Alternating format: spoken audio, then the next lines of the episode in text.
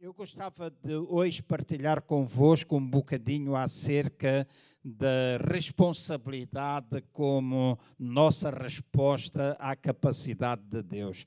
No domingo passado, Deus deu-me uma palavra para partilhar convosco que tinha a ver com olhos, a necessidade de nós termos olhos para ver e ouvidos para ouvir. Não falei no sentido natural, mas no sentido espiritual. E hoje gostaria de continuar a conduzir-vos através do exemplo do povo de Israel, principalmente quando eles estavam a rumar até Canaã, a terra prometida por Deus. O que é que impediu o povo de uma viagem que poderia ter sido feita em 11 dias levou o povo a demorar 40 anos a fazê-la. Eu sei que muitas poderiam ser as circunstâncias, mas procurei desafiar-vos à luz da palavra de Deus para pensar no facto de que o povo provavelmente ficou, acima de tudo, limitado pela forma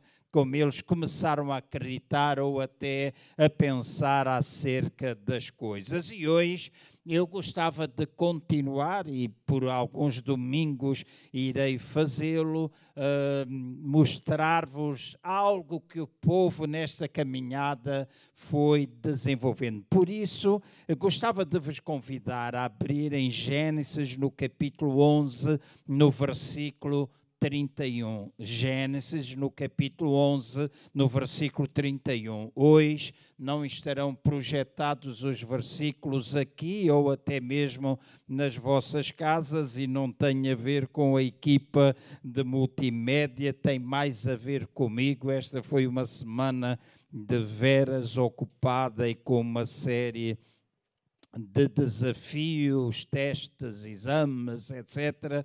Então eu não tive oportunidade de enviar a tempo, apesar de ter a mensagem preparada, mas tenho de fazer um resumo de versículos e frases e eu não consegui fazê-lo a tempo. Então, uh, peço que vocês nas vossas casas tenham a Bíblia. Hoje, uh, muitos têm a Bíblia no telemóvel, têm no iPad, no computador, depende de onde é que vocês nos estão a ver. E vocês que estão aqui têm a Bíblia, a palavra de Deus nas vossas mãos, então poderão sempre acompanhar a leitura que eu vou fazer, ou então estarem simplesmente atentos. Então, em Gênesis, no capítulo 11, no versículo 31, diz assim: Tomou terá a Abraão, seu filho, e a Ló, filho de Arã, filho de seu filho, e a Sarai, sua nora, mulher de seu filho, Abrão, e saiu com ele de Ur dos Caldeus para ir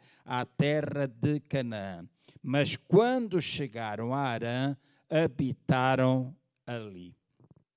Eu já disse no princípio que muitas vezes, e principalmente neste contexto, quando eu quero falar-vos acerca de responsabilidade, Uh, eu digo, ou costumo muitas vezes definir a responsabilidade como a nossa resposta à capacidade de Deus.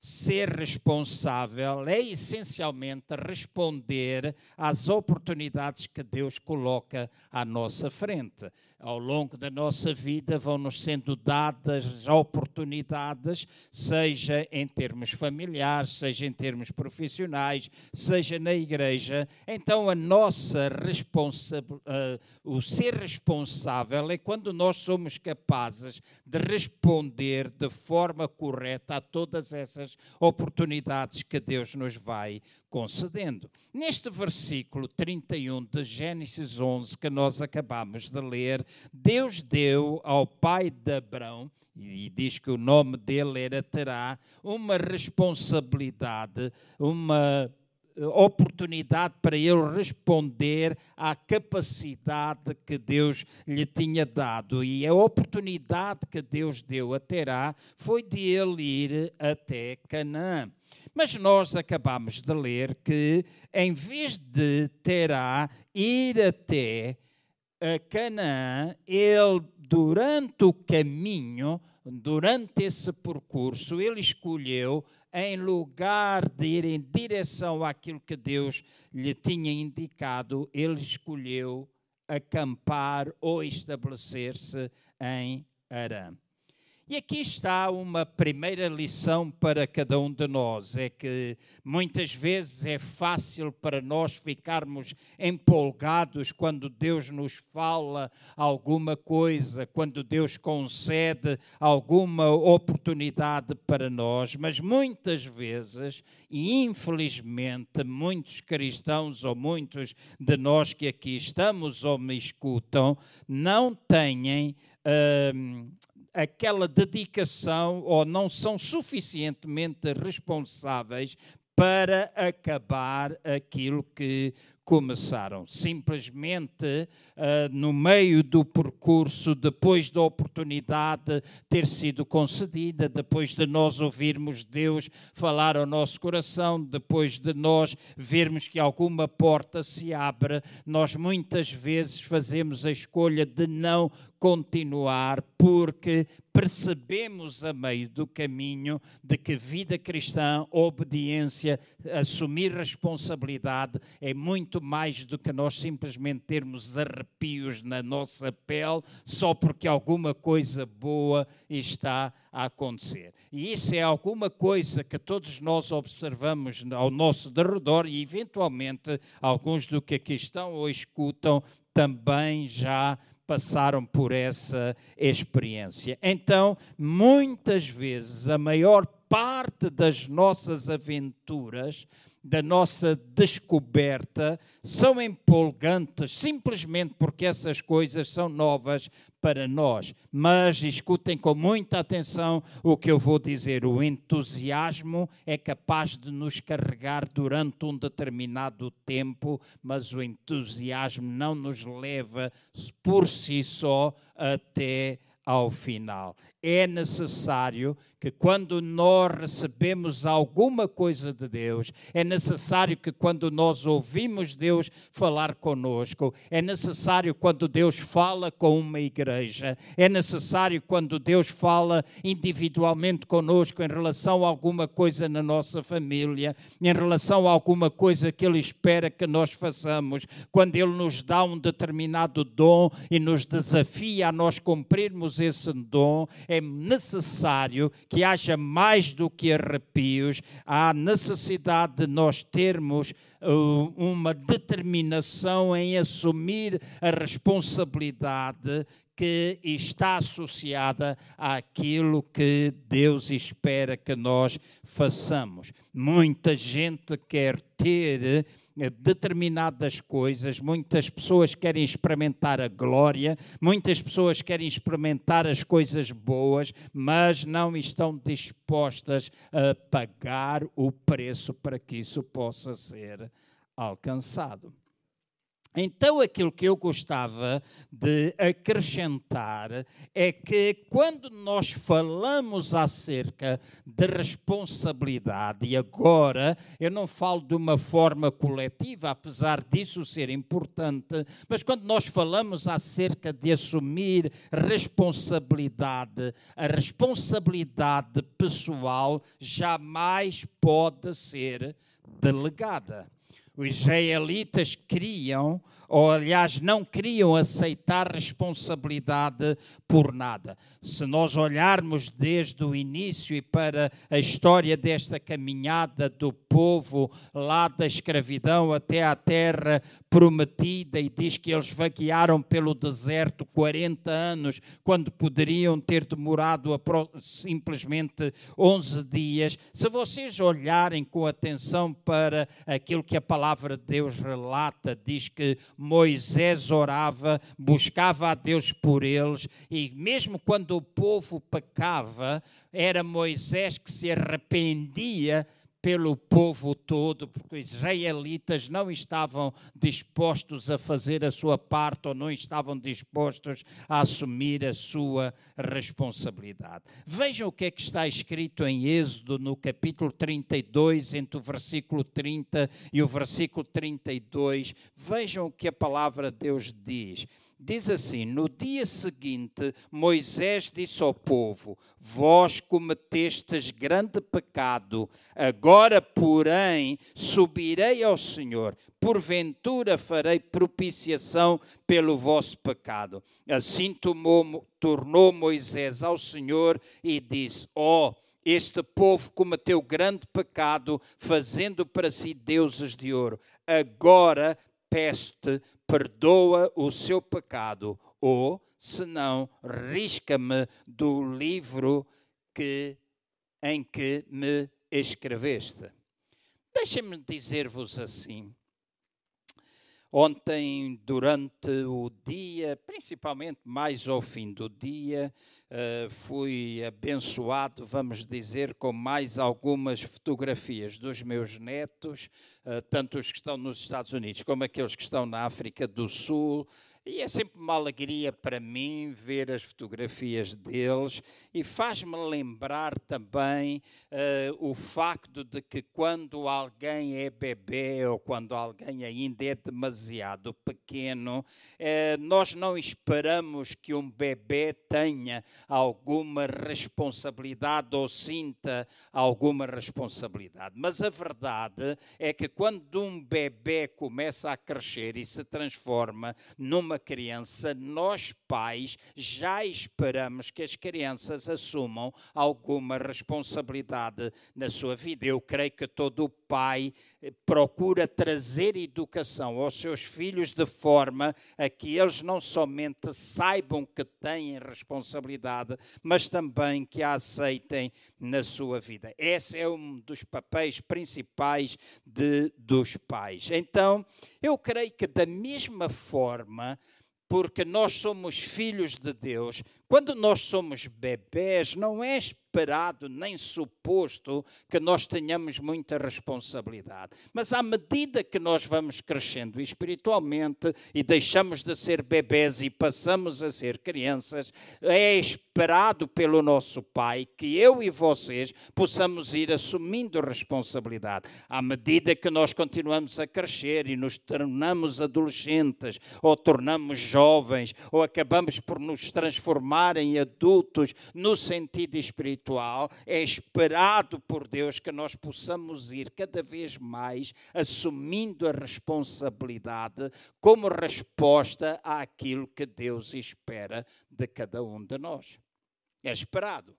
Porque se nós não o fizermos, significa que nós não estamos a progredir, significa que nós de facto não estamos a desenvolver. Então Deus deseja ensinar aos seus filhos o facto de que nós devemos aceitar a nossa responsabilidade. E a responsabilidade que ele espera do João Cardoso, a responsabilidade que ele espera do Raul Luamba, a responsabilidade que ele espera da Cristina, a responsabilidade que Deus espera do Pedro ou do Emanuel ou qualquer pessoa que está aqui, é uma responsabilidade ou é uma resposta pessoal e não é simplesmente coletiva. Não é porque nós estamos estamos todos juntos que nós vamos assumir a responsabilidade. Há uma forma pessoal de Deus lidar conosco, nós relacionamos-nos com Ele coletivamente, mas também nos relacionamos ou devemos relacionar de uma forma individual.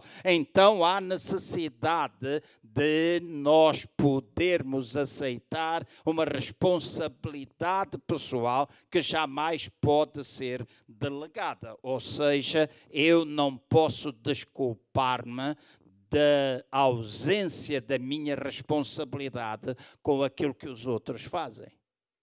E às vezes acontece isso. Ah, eu não faço porque aquele não faz. Ah, eu não assumo isso ou eu não fiz desta ou daquela maneira porque aquele outro também não fez. Deixa-me dizer, cada um dará conta a si mesmo, a Deus, de si mesmo a Deus. Eu ouvia quando era uh, talvez adolescente na igreja uh, onde eu cresci, o pastor da minha igreja dizia com muita frequência: Deus tem filhos, Deus não tem netos.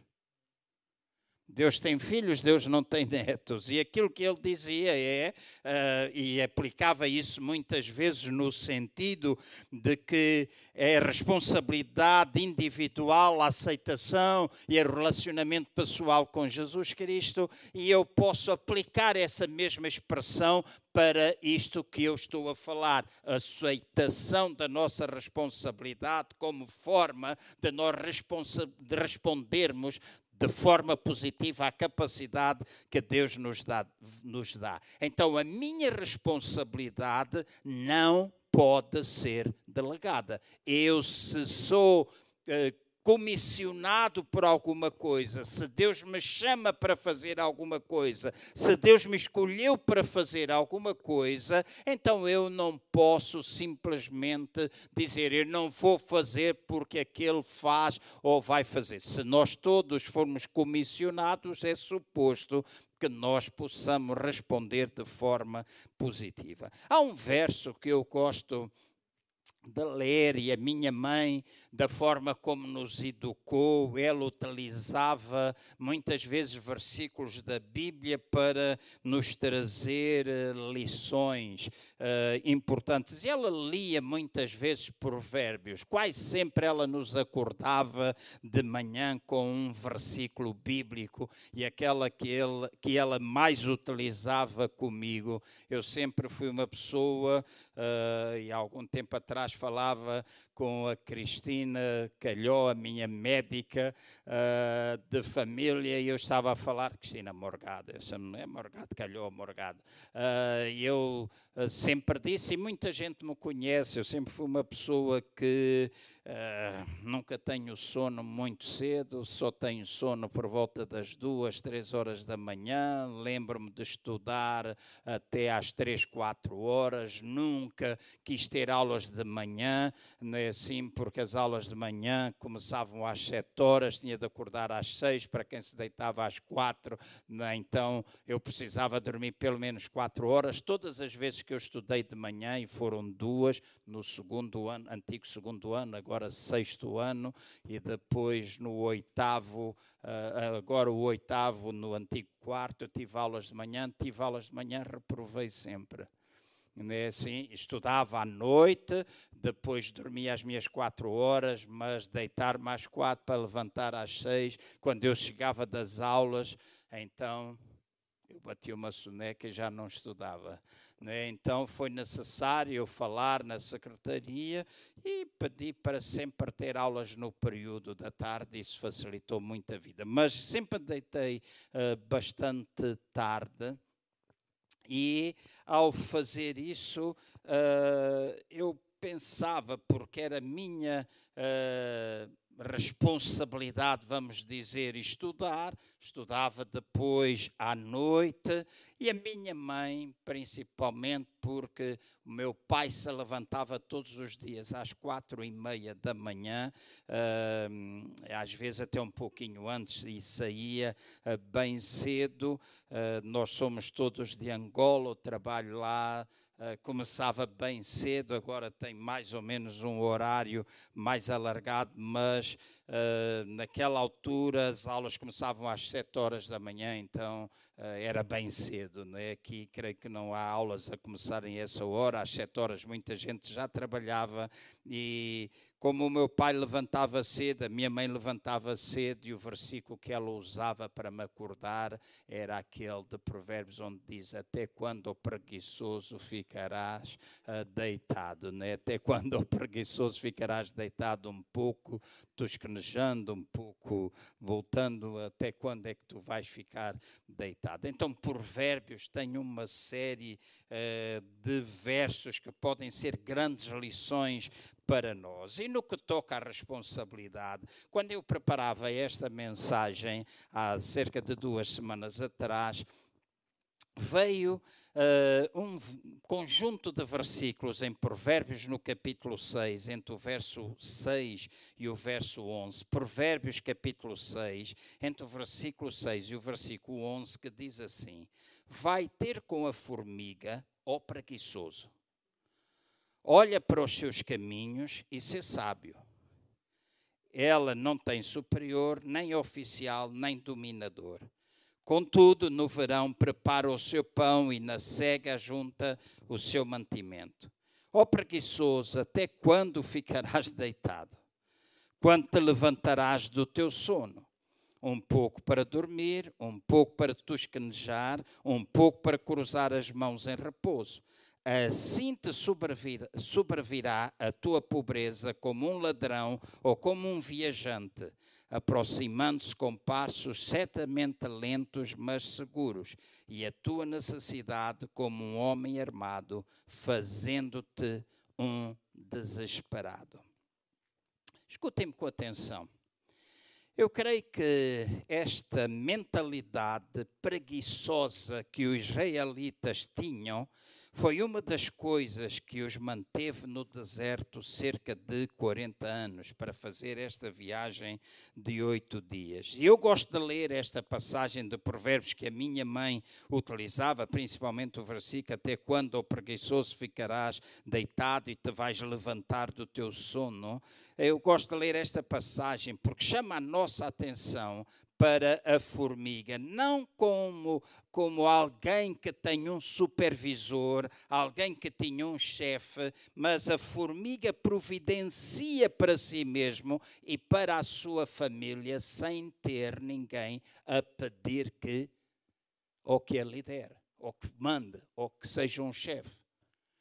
Então deixem-me dizer assim: é verdade que na igreja nós temos liderança, é verdade que nas empresas nós temos liderança, é verdade que nas nossas casas nós temos os nossos pais que estão em autoridade, portanto, a autoridade é alguma coisa que acompanha a nossa vida. Mas a palavra de Deus chama a minha vossa atenção para a formiga que, não tendo ninguém em supervisão sobre a sua própria vida, ela providencia para o inverno, não somente para ela, mas também para toda a sua família. E esta é alguma coisa que chama a minha e a vossa, e quero que chamar a vossa atenção, é que as pessoas que quase sempre têm de ter alguém a puxar por elas, normalmente nunca fazem alguma coisa grande em termos de valor. São pessoas que normalmente, se alguém não está a olhar de perto, acabam por não fazer. São aquelas pessoas que muitas vezes uh, não têm motivação dentro delas para fazer algo. E a palavra de Deus chama a minha a vossa atenção quando nós recebemos alguma coisa que nos é dada por Deus, que nós precisamos ser motivados nós precisamos estar motivados. É importante motivarmos uns aos outros. É importante encorajarmos uns aos outros. É importante cuidarmos uns dos outros. Mas muitos de nós temos a experiência que há em determinadas alturas da nossa vida em que nós não temos ninguém por perto. Certo? Nós não temos ninguém por perto, nós não temos ninguém que tenha uma palavra para conosco, nós não temos às três horas da manhã ninguém a quem nós podemos ligar, e é importante que nessa altura nós possamos estar motivados, nós possamos encorajar-nos uns aos outros, nós possamos buscar a face de Deus e fazer isso por nós mesmos, não simplesmente porque esperamos que alguém faça por nós, não é simplesmente dizer, irmão, ore por mim e eu depois não vou orar. É importante nós assumirmos responsabilidade e essa é a resposta mais positiva que nós podemos dar à capacidade de Deus. A palavra de Deus utiliza um versículo, chama a minha a vossa atenção para um versículo que se encontra em Mateus no capítulo 20, no versículo 16. Vou simplesmente citá-lo onde, citá onde diz: Muitos são chamados, mas são poucos aqueles que são escolhidos. E eu quero que chamar a vossa atenção para alguma coisa que eu ouvi, este verso, e ouvi alguém dizer assim que este versículo significa que muitas pessoas são chamadas, a muitas pessoas é dada a oportunidade de fazer alguma coisa ao Senhor, mas são muito poucos aqueles que estão dispostos a aceitar a responsabilidade para dar cumprimento a essa chamada. Então é importante que todos nós que estamos aqui ou que estamos em casa, que nos possamos ver livre deste tipo de mentalidade. E durante esta altura, e a Paula há pouco ela dizia: Eu não tenho medo, eu não tenho, eu confio em Deus, eu tenho cuidado, eu tenho respeito, e deu o exemplo dos pais que estiveram Precisamente há pouco eu falava com a Ana acerca dessa mesma situação. Nós devemos ser ponderados, nós devemos ser cuidadosos, nós devemos, não devemos ultrapassar aquilo que é aconselhável. Mas já no domingo passado, eu disse, esta semana, li algumas coisas mais acerca desta problemática no mundo inteiro. Mais do que o vírus do Covid, há um vírus instalado na vida das pessoas, que é o vírus do medo que tem impedido as pessoas de progredir. E nós precisamos dar conta desse vírus. Nós precisamos matá-lo em nome do Senhor Jesus. Há gente que está cheia de medo e agora já se faz previsões. Alguém, quando no Facebook alguém escreveu: Ah, nós vamos entrar outra vez no estado de emergência dentro de 10 ou 15 dias. Parece que estas coisas são programadas. Eu já disse, não faço parte daqueles que. Uh, andam sempre a criar teorias da conspiração, mas há algumas coisas que são verdadeiramente estranhas e que estão a acontecer. E parece que há alguma estratégia montada. Ouvi um médico italiano esta semana onde ele falava de muitos detalhes científicos e ele alertava a povoação, alertava os italianos para terem cuidado com uma série de coisas que às vezes são ditas. E quando esses pensamentos pensamentos penetram a nossa mente, acabam por nos limitar e parece que nós temos medo de tudo. Já disse, eu não sou contra, não acuso, meu dedo não se estende para ninguém e acusar quem quer que seja. Mas já foi dito aqui esta manhã, já disse a semana passada. Nós somos filhos de Deus, nós temos de assumir a nossa responsabilidade enquanto cristãos, nós temos de trazer uma palavra de esperança a este mundo, nós temos de implantar com as boas novas, ou seja, influenciar com as boas novas o mundo que nos rodeia, as pessoas que nos rodeiam. Essa é a nossa responsabilidade e enquanto cristãos, apesar de nós termos cuidado, apesar de nós respeitarmos normas, etc., também temos de fazer fazer a outra parte, assumir a nossa responsabilidade, que nós estamos aqui para acabar com as trevas, nós estamos aqui para penetrar o reino de Deus e não estamos aqui para viver conforme o pensamento do mundo, apesar de termos os cuidados que nós precisamos ter. Nós somos chamados a fazer a nossa parte. Já disse, sem apontar dedos, não consigo compreender se alguém tem medo de vir à igreja, mas não tem medo de ir para a praia e não tem medo de ir para o supermercado, onde centenas de pessoas pegam no carro e ninguém lava as mãos antes, nem lava as mãos quando entra no carro, ninguém põe as luvas, ninguém faz isso. Mas depois, para vir à igreja, onde temos todos os cuidados, onde estamos distanciados, as pessoas não vêm. E há pessoas que podem deixar de comungar. E deixem-me dizer, igreja igreja não é casa. Igreja não é casa, não é instalação. Igreja somos nós, mas a igreja também se congrega. Nós não devemos deixar de nos congregar. É o que diz a palavra de Deus: não deixeis de vos congregar.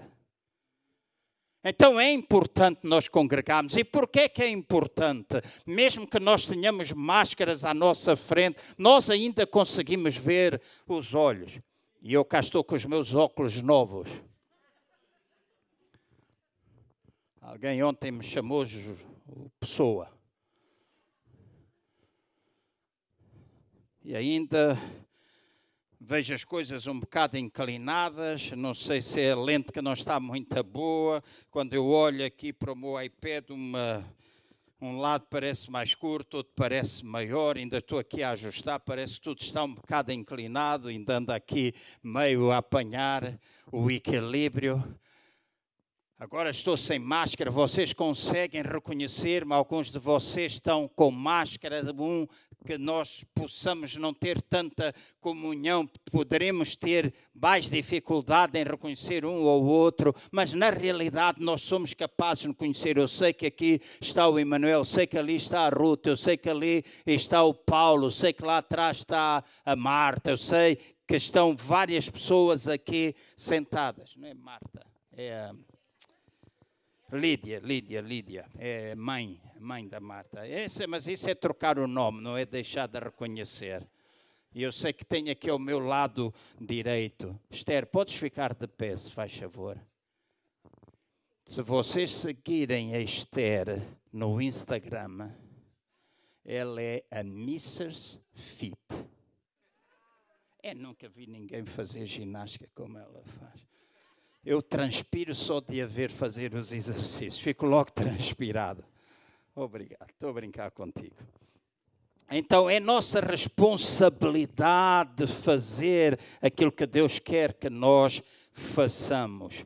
Então, depois da morte, Josué capítulo 1, versículo 1 a 3, depois da morte de Moisés, servo do Senhor, disse o Senhor a Josué, filho de Num, servidor de Moisés: Moisés, meu servo, é morto. Levanta-te agora, passa este Jordão, tu e todo este povo, à terra que eu dou aos filhos de Israel. Todo lugar que pisar a planta do vosso pé, vou-lo tenho dado, pois prometi a Moisés. Então notem o que é que este verso diz. Quando Deus disse a Josué que Moisés estava morto, e alguns anos atrás eu ministrei uma palavra relacionada com este versículo, Deus não estava a dar a Josué uma notícia que ele não soubesse, porque toda a gente diz que o povo chorou durante largos dias a morte de Moisés. Toda a gente sabia que Moisés estava morto, mas estava a ser feita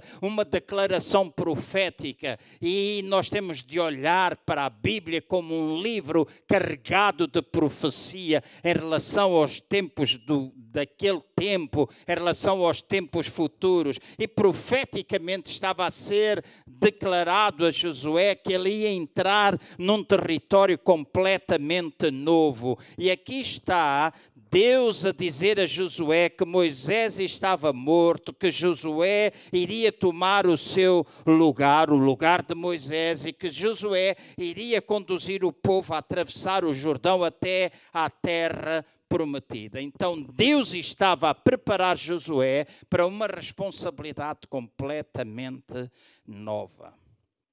Então o mesmo se passa conosco.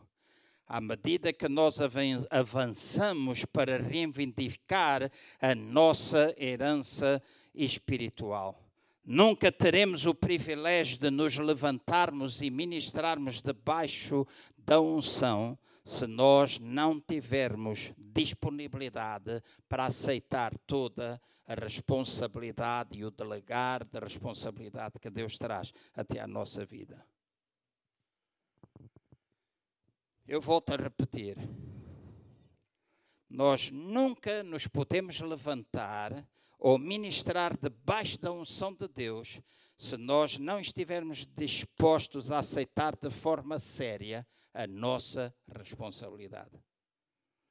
Nós podemos falar, nós podemos dizer que temos sonhos, nós podemos criar algumas ideias, nós até podemos fazer uma lista de sonhos e visões, etc. Mas há necessidade de nós aceitarmos a nossa responsabilidade. E quando Deus fala e quando Deus tem falado conosco, quando Deus tem ministrado a esta igreja, quando há vários meses Deus tem trazido alguma direção confirmada por muita gente, está estando no coração de muitas pessoas neste lugar, então nós precisamos entender que este é o tempo favorável. Este é o tempo em que nós precisamos verdadeiramente prestar atenção àquilo que Deus está a falar conosco e aceitarmos a nossa responsabilidade, sem esperar nós termos as condições certas para que as coisas possam acontecer. Porque muitas, muitas vezes nós esperamos que tudo esteja perfeito. Eu digo muitas vezes: se não tem cão, caça com gato. Mas caça, vai à caça. Então, a palavra em Eclesiastes, no capítulo 11, no versículo 4, utiliza este termo: Quem observa o vento nunca vai semear. Quem olha para as nuvens nunca vai cegar ou colher. Então, quando o Senhor pede para nós fazermos alguma coisa, existe a tentação, muitas vezes, de nós esperarmos pelo tempo conveniente. Há esta tendência de nós retermos as coisas até que não custe muito a nós fazermos, até que não seja assim tão difícil mas nesta manhã o meu desafio e as minhas palavras vão no sentido de te encorajar a tu não teres medo de assumir a tua responsabilidade, que tu possas encontrar resistência que vai edificar a tua força e que se tu fizeres simplesmente aquilo que é fácil, se tu fizeres simplesmente aquilo que não custa nada, lembra-te que isso não vai ajudar-te muito, vai levar-te a permanecer constantemente fraco. E há alturas em que nós precisamos fazer aquilo que custa.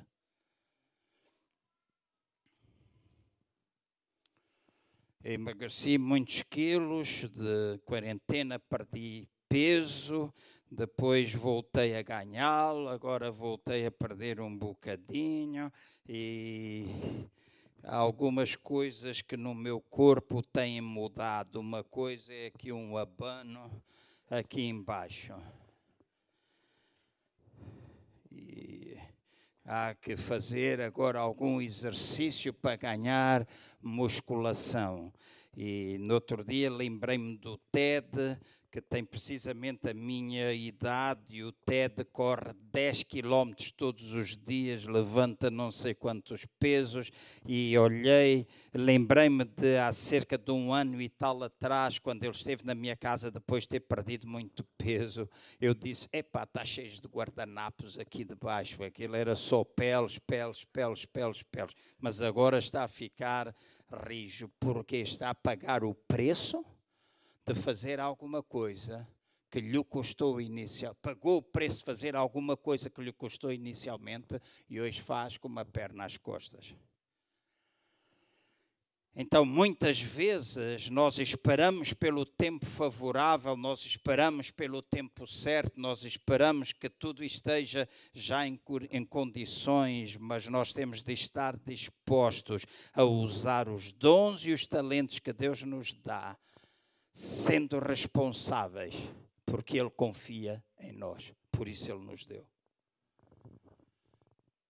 E se Deus nos deu dons, se Deus nos deu talentos, e eu já disse que parte daquilo que Deus tem de novo para nós, e que não é novo, não é novo, não é novo como alguma coisa que foi descoberta, a descoberta da pólvora, não. É novo no sentido de igreja. Já disse aqui, esta que provavelmente é a terceira vez que vou afirmar, para mim, Uh, neste tempo eu não tenho pensado tanto no que é que esta igreja já foi e pensar ou gastar o meu tempo no que é que a igreja já foi, mas tenho pensado e pedido a Deus para me ajudar a ver o que é que esta igreja nunca foi. E uma das coisas que faz um corpo Estar em movimento é quando todos os seus membros fazem a sua justa parte. É o que faz um corpo todo estar em movimento. É quando toda a gente faz alguma coisa. É quando nós somos capazes de descobrir o nosso dom e o nosso talento e num destes domingos de setembro, provavelmente no último, eu vou falar acerca de alguma coisa importante, fazendo eventualmente uma paragem e falar a esta igreja acerca de uma cultura que nós precisamos ter enquanto igreja, para além do acolhimento. Igreja família, já disse uma outra vez numa pregação, não é simplesmente nós nos beijarmos uns aos outros, darmos abraços uns aos outros, agora até estamos impedidos, não é nós nos acolhermos bem uns aos outros, não é acolher lá dentro, não é o café, apesar de ser uma coisa importante, não é o nós falarmos. Igreja família é muito mais do que isso. Esse é um conceito, vamos dizer em termos de igreja, um conceito que eu chamo de igreja pastoral. Igreja família pastoral. Mas o verdadeiro conceito de uma igreja família não é um conceito pastoral, é um conceito apostólico, onde as pessoas são treinadas para fazer a sua parte. E esse é o papel principal da família. Nós, pais, não criamos filhos para eles estarem na nossa dependência. Vai ter com o teu pai, o teu pai paga a conta. Vai ter com o teu pai e o teu pai que resolva o problema. Vai ter com o teu pai, com o teu pai vai orar. Vai ter com o pastor que o pastor ora. Vai ter com o pastor que o pastor responde à tua necessidade. Não! É quando todos nós assumimos o nosso lugar no corpo de Cristo, cuidando uns dos outros, fazendo aquilo que ninguém mais faz. É quando nós somos capazes de dar passos no sentido de penetrar as trevas com a luz e vermos Cristo ser exaltado no meio dessas situações. Esta é uma igreja família. Uma igreja apostólica, não é uma igreja pastoral em que nós ficamos contentes simplesmente porque cuidamos uns dos outros, mas é uma igreja que gera filhos espirituais e gera discípulos. E são muito poucas igrejas no mundo hoje que fazem discípulos. Nós ficamos contentes porque temos isto, temos aquilo, fazemos assim, fazemos assado, nós usamos isto, temos esta tecnologia, temos a bateria, temos um grupo, temos isto, temos aquilo, mas nós precisamos começar a abrir os nossos olhos para ver todo o potencial que está à nossa volta. E desde o princípio que Deus nos tem falado, uma das razões principais para que Ele nos trouxe até aqui é para isso mesmo. Nós precisamos estar preparados. Eu vou partir para a conclusão. O Evangelho segundo São Mateus, no capítulo 25, está enquadrado, começando no capítulo 21 até o versículo 25, está enquadrado uh, de uma série de relatos que estavam relacionados com aquilo que iria acontecer à nação de Israel, com a queda de Jerusalém, a destruição do templo e todos esses capítulos uh, estão relacionados. Esse fala o contexto. E o capítulo uh, 25 fala-nos acerca uh, de duas histórias. A primeira, acerca das dez virgens, sendo que cinco elas estavam preparadas, outras cinco não estavam preparadas para os eventos que iriam ter lugar. Mas depois também fala acerca de três servos a quem foram dados talentos e diz que a um foi dado cinco, a outro foi dado dois, a outro foi dado um. Quem tinha um enterrou, não granjeou nada. Quem tinha dois granjeou outros dois e a esse foi dado. Quem tinha cinco granjeou cinco e a esse lhe foi dado. Ou seja, fala acerca da fidelidade de três tipos diferentes de servos. Isso faz parte do contexto de Mateus 25. E dentro da igreja, nós também precisamos entender desta forma. As pessoas que me ouvem lá em casa, inclusive nas suas profissões, nós precisamos entender que a nós nos foram dados dons e que com os dons que Deus nos deu, nós precisamos granjear outros dons. Nós precisamos, em cada ministério da vida desta igreja, chame-se como ele se chamar, fazer discípulos.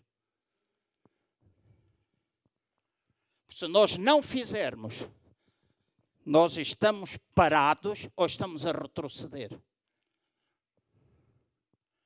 Nós só estamos a conquistar terreno se nós estivermos a crescer. Então é importante que cada um de nós que lidera nesta igreja, em qualquer área, pensa que tem dons, tem talentos e que deve granjear outros dons, outros talentos, deve pegar naquilo que tem, fazer discípulos, deve ensinar outras pessoas para que possa continuar a crescer. E não tenham medo que não vai faltar trabalho para nós fazermos. Vai haver lugar para todos, porque quando todo o corpo se movimenta, ele cresce.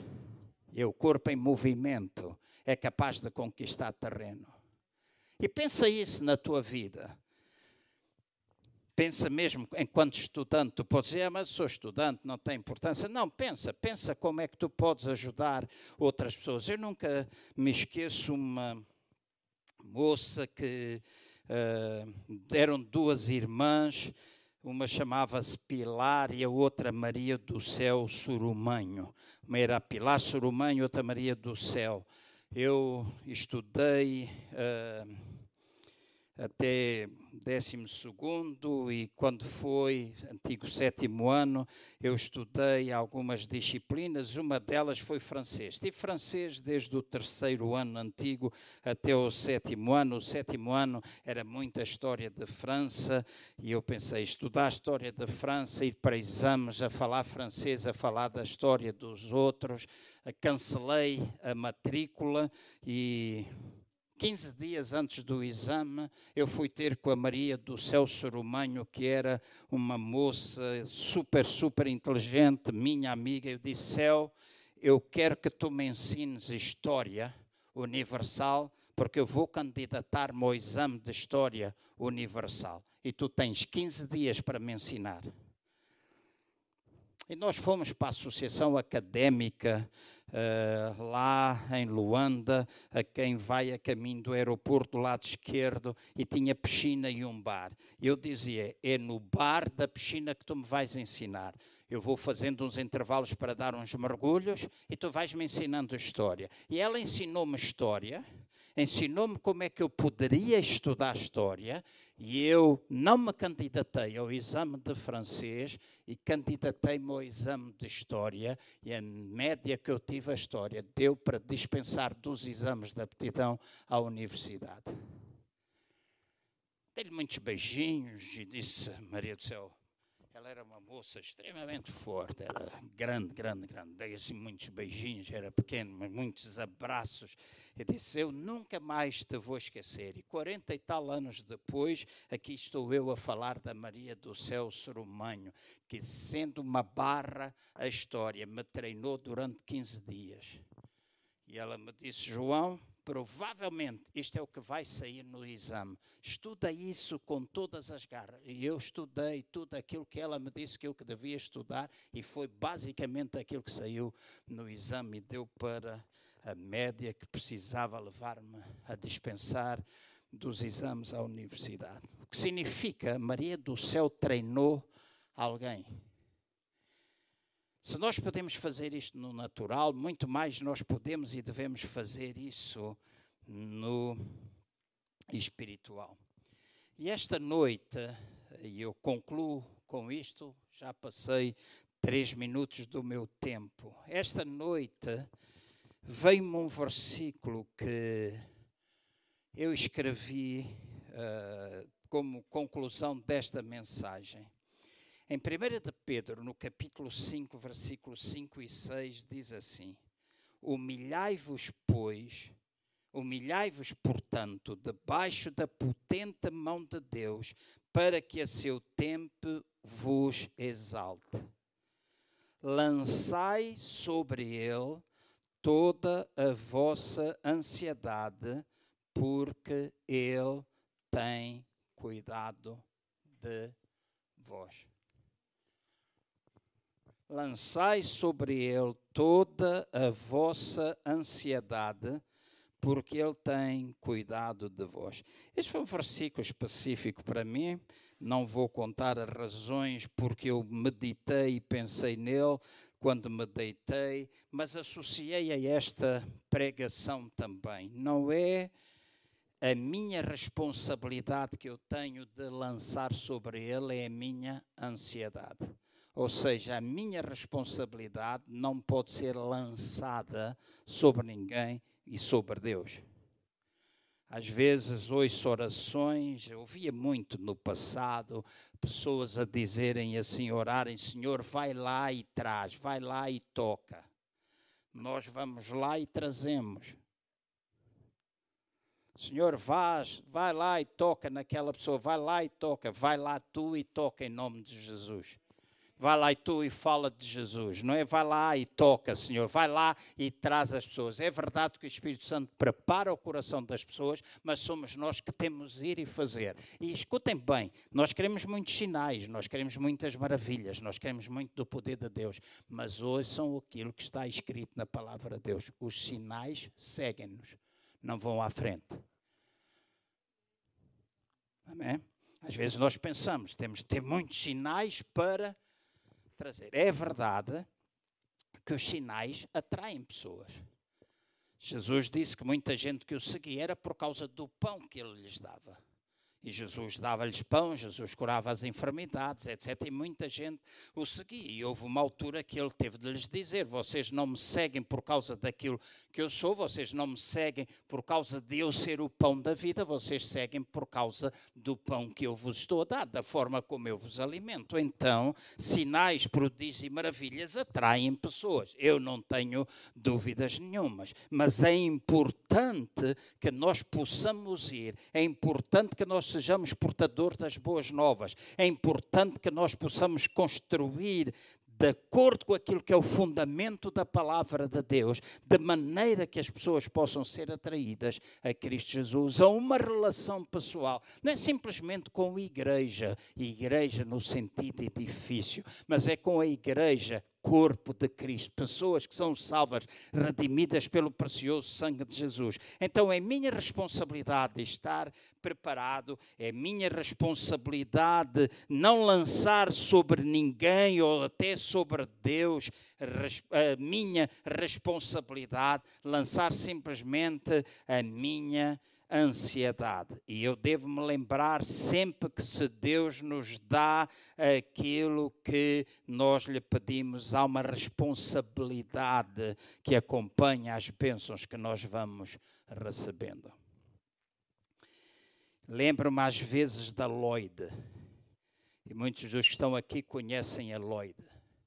A Lloyd quando nós estávamos no pavilhão do Atlético de Moscavide, e às vezes as nossas reuniões demoravam tempo, foi um tempo fantástico, muita gente vinha até à casa de oração, muitas conversões, domingo após domingo. E eu lembro que às vezes ainda o culto não tinha terminado e a Lloyd vinha com as crianças da super igreja que se reunia na rua Gonçalo Braga. Nós estávamos no pavilhão do Atlético e Lloyd e mais algumas pessoas, eu lembro-me, com seis anos de idade, sete anos de idade, elas oravam com enfermos e havia muita gente que era curada. Então vamos pensar para além daquilo que é a nossa limitação, as limitações que nós próprios construímos. Vamos pensar que nós temos a responsabilidade de treinar uma nova geração. Nós temos, e quando eu falo uma nova geração, não estou a falar simplesmente de pessoas novas, estou a falar de pessoas com idade pequena, crianças ou adolescentes. Estou a falar até mesmo aqueles que há pouco tempo aceitaram Jesus Cristo, que são bebés em Cristo, nós precisamos treiná-los, nós precisamos aceitá-los, nós precisamos treinar, nós precisamos delegar responsabilidade à medida que a pessoa vai crescendo, de maneira que todo o corpo se vá desenvolvendo. Muitos são chamados, poucos são os escolhidos. Muitas vezes porque nós já criamos uma mentalidade do que é ser igreja. Nós estamos impedidos de ver. Não temos olhos para ver, no, temos no natural sim, mas não temos no espiritual para ver todo o potencial que está para além daquilo que nós vemos com os nossos olhos naturais. Nós não temos ouvidos suficientes para ouvir aquilo que Deus está a falar. E se você vocês prestarem atenção ao que Deus está a falar no mundo inteiro, neste tempo presente, é voltar a desafiar a igreja para que nós tenhamos intimidade com Ele e possamos fazer a sua obra das mais diferentes maneiras. Olhem para o mundo, olhem para o que é que está, o que é que está as igrejas que crescem. Hoje a maior parte das igrejas que crescem no mundo são igrejas que, cuja reunião de domingo não é a reunião da família, é a reunião da tribo. Porque a família reúne-se nas casas. E hoje há igrejas que têm crescido imenso com os grupos nas casas, onde discipulado vai acontecendo, células de discipulado. E nós queremos ter resistência. E muito bem, as pessoas podem ter resistência, podem não querer aceitar a responsabilidade que nos é dada enquanto igreja, porque a igreja funciona nas casas e nos tempos, nós podemos dizer isso, mas deixem-me dizer: nada está perdido. Há sempre alguém que nós podemos treinar e às vezes as coisas grandes começam com aquilo que é pequeno. Se houver duas, três, quatro casas, é suficiente para fazer uma revolução. Se funcionar bem, suficiente para fazer uma revolução. E os grupos familiares ou os grupos da casa não é para nós convivermos uns com os outros, é para nós alcançarmos pessoas. Convívio faz parte, comunhão faz parte, mas é para nós levarmos boas novas, é para nós alcançarmos, é para nós podermos treinar pessoas, nós desenvolvermos pessoas. E esta é uma mentalidade que nós temos de ter. Não vamos deixar a nossa responsabilidade de lado. Lembrem-se o título e termino. Responsabilidade é a nossa resposta à capacidade de Deus, àquilo que Deus nos dá ou nos capacita para nós fazermos. E Ele promete estar conosco, Ele promete ajudar-nos, Ele promete desafiar-nos. E eu sei que esta palavra tem tocado no coração de várias pessoas aqui nesta manhã, porque eu sei, eu sei que Deus tem falado isto a muitas pessoas, de nós pensarmos em alguma coisa completamente diferenciada daquilo que nos tem caracterizado. E não importa há quanto tempo, mas é nós pensarmos, nós pensarmos que nós temos as casas, é pensarmos que nós nos juntamos aqui enquanto tribo, um tempo de grande celebração em que nós louvamos a Deus. Faz lembrar aquele tempo, há uma, uma palavra que eu me lembro muitas vezes quando falo disso, quando.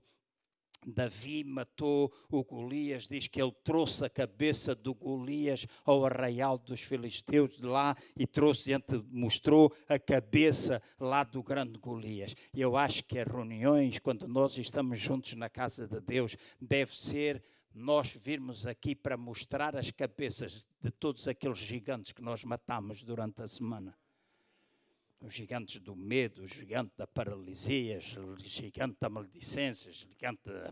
chamemos os nomes que nós quisermos, mas estamos juntos e nós precisamos dizer, Emanuel, vista a cabeça, olha, este é o gigante que eu matei esta semana. Paulo, eu matei esta giganta. Mostrarmos estarmos aqui, celebrarmos com alegria, com entusiasmo, louvarmos o nome do Senhor, mas nas nossas casas, durante a semana, uma igreja de domingo todos os dias. Uma igreja de domingo todos os dias da semana. E creio que também esta pandemia não é pandemia, como diz o Jorge Jesus. Não sei se vocês já viram o vídeo do Jorge Jesus a falar da pandemia. Mas esta pandemia, pandemia se também nos está a ensinar e está a desafiar a igreja para o tempo presente é que, para além dos templos e além das casas, nós precisamos aprender a pensar naquilo que é digital. E há igrejas em termos mundiais que têm utilizado, tenho participado em reuniões de igrejas pequenas, Deus tem crescido, Deus tem aumentado. A nossa, que tem crescido muito. Nossa igreja da Figueira da Foz é uma igreja que tem 150, 160 pessoas. Logo no início do Covid, cada uma das nossas reuniões, quando nós estávamos todos juntos e fazíamos a reunião ali ao longo da semana, mais de 7 mil pessoas viam os nossos cultos semanalmente. É obra. É obra. Então nós precisamos pensar no potencial que nós temos. E potencial não simplesmente na transmissão dos nossos cultos, mas em tudo. Neste, nesta manhã, enquanto vinha para baixo, orava para. Pensava eu há tempos, no outro domingo pedi ao Pedro Soares para dar o testemunho dele. Ele ia de férias, ainda pensei para hoje, mas a gente vai deixar para outra oportunidade. Mas pensei de como é que a gente pode gravar testemunhos que a gente lança nas redes, testemunhos bem produzidos, coisas bem feitas, com coisas impactantes que nós possamos abençoar a vida de tantas pessoas. E há tanto potencial que nós temos. Há tanto jovem eu farto-me de rir com o Vasco porque eh, sempre que há alguma coisa difícil no computador, tenho de chamar o Vasco, dizer Vasco, ajuda-me porque eu não percebo nada disso. E agora há coisas que já estão mecanizadas, mas fazia as pregações no Word e não conseguia passar tão pouco para o Google Drive.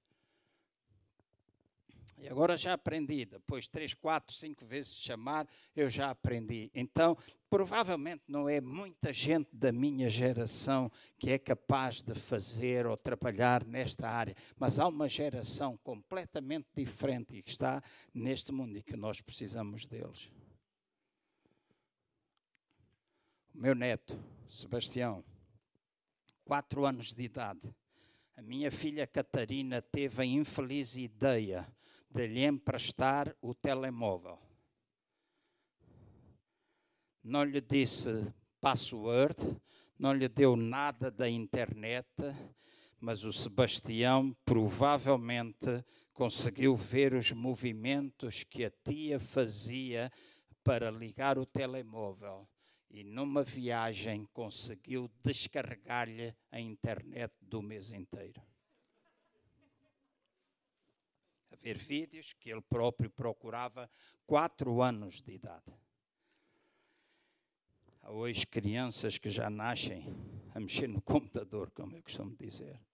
Então há um desafio para a igreja dos nossos dias e nós temos de ser capazes de ultrapassar as nossas limitações. Assumamos a nossa responsabilidade como resposta à capacidade de Deus. Eu vou pedir ao grupo de louvor para fazer o favor de subir e eu quero ter uma palavra de oração convosco. Nós vamos louvar a Deus, mal acaba o tempo de louvor, nós vamos passar à super igreja e os pais devem chamar as crianças para, para perto de si e verem tudo aquilo que tem sido preparado para as crianças e seja a Paula, seja a Ana Raposo e mais algumas pessoas que de vez em quando o fazem. E estamos crendo que em breve nós vamos voltar a ter super igreja presencial e que os pais não tenham medo de trazer os seus filhos. Há igrejas que o têm, se eles vão à escola, se eles vão aqui, ali, acolá, aqui também podem estar. Amém, Ana? Ela pediu-me no domingo passado, ela dizia, se o pastor der autorização, se o pastor der autorização, o pastor quer que venham. Porque quando a criança vem, o pai também vem. Né? Então não vamos ter medo. Vamos ter cuidado, vamos ser atentos, etc.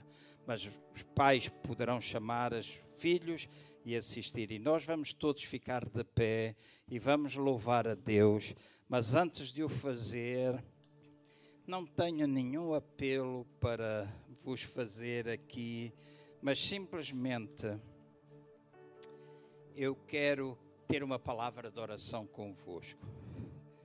E sei que supostamente nós não devemos dar as mãos, nós não podemos uh, dar a tocar ou dar um abraço, mas eu vou pedir alguma coisa diferente. Tudo é diferente e é diferente mas vira-te para alguém que está ao perto de ti. Mantém lá alguma distância. Tu tens máscara, não vai sair nenhum gafanhoto da tua boca, então mantém-te, estás protegido e tu proteges. Mas olha para alguém que está perto de ti e ora por essa pessoa. Ora por esse irmão, ora para que o Espírito Santo de Deus possa ajudar cada um de nós a assumir a nossa responsabilidade uma das coisas que penso falar em setembro e preparar algum material e tenho pedido ajuda nesse sentido a um grupo de irmãos para me ajudar é nós todos passarmos por um processo de como é que nós podemos descobrir os nossos dons. Às vezes a gente diz: usa o teu dom, usa o teu dom, Deus dá-te dons. Mas a gente não sabe qual é o nosso dom, não é? Uma vez eu fiz a pergunta à minha mãe: Mãe, como é que eu sei o meu dom? E a minha mãe diz: Filho, faz tudo aquilo que vem à mão para fazer, que depois logo vais saber o que é que, qual é o dom que tu tens. Então faz tudo o que vier à tua mão para fazer. E essa é uma forma de fazer tudo. Mas às vezes descobrimos os nossos dons pelas paixões que nós temos no nosso coração. Eu comecei juntamente com o Lucas da Silva, o Desafio Jovem em Portugal. Foi o primeiro vice-diretor, ele o diretor, e durante muito tempo eu evangelizei na Gulbenkian, no Adriano faz parte desse grupo, toxicodependentes, etc. Mas o meu dom e a minha paixão era crianças. E por três anos eu fui à Holanda receber treinamento e a primeira campanha evangelística que eu fiz foi em Moscavide. E nós tínhamos 1050 crianças na Casa da Cultura em Moscavide. No domingo a seguir, a escola dominical duplicou. Fazíamos duas escolas dominicais por domingo. Alguns se lembram? 31 crianças, naquela, 31 classes numa sala pequena. Começa tudo com uma paixão Começa quando tu começas a crer. Tudo começa quando tu dizes, ok, isto é difícil, é impossível. Mas é possível. É possível porque a gente tem e aceita a nossa responsabilidade. Amém? Então, olha bem para a pessoa que está perto de ti, faz uma oração e depois o grupo de louvor vai louvar e nós vamos terminar. Deixo términos do culto. Eu vou orar em geral também por vocês, enquanto vocês oram uns pelos outros. Não fiquem a orar por mim, olhar para mim, olha para alguém que está perto de ti, faz oração. Faz oração por essa pessoa. Se não sabes o que orar, utiliza a linguagem do Espírito Santo. Todos nós sabemos que oramos em nome de Jesus, utiliza a linguagem. E eu peço, Pai, agora, porque por toda esta sala e até mesmo nas nossas casas, que o Teu Espírito Santo se possa mover de maneira que cada um de nós possa descobrir o dom que está dentro de si. Oro para que tu possas levar cada um a assumir a sua responsabilidade. Oro, Paizinho querido, para que tu despertes cada um e que doravante nós possamos, Paizinho, fazer aquilo que tu esperas que nós façamos. Te peço isto, Pai. Te peço isto, Paizinho.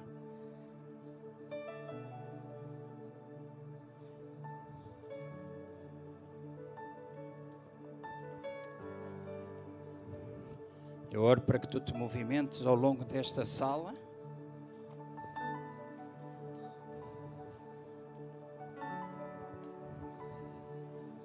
Cada um possa ser utilizado por ti para o avanço do teu reino. No nome de Jesus. No nome de Jesus eu oro. Tu abençoes cada pessoa nova que aqui está. Que tu ajudes cada um a descobrir o seu dom, o seu talento que as pessoas não fiquem simplesmente dependentes, mas possam ir dando passos de fé, de maneira que o teu reino vá avançando. Oro para que tu abençoes cada um consoante as suas necessidades, que haja cura, que haja libertação, que haja resposta às necessidades, não somente aos que estão presentes aqui, mas estão em casa. Oro isto em nome do Senhor Jesus.